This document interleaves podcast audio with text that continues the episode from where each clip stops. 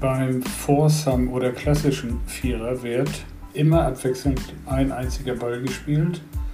Vorher muss das Team festlegen, wer bei den geraden und wer bei den ungeraden Löchern abschlägt.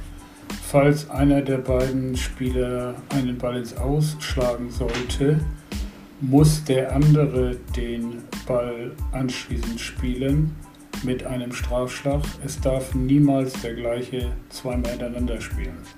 Auf der Scorekarte stehen die jeweiligen Teamergebnisse.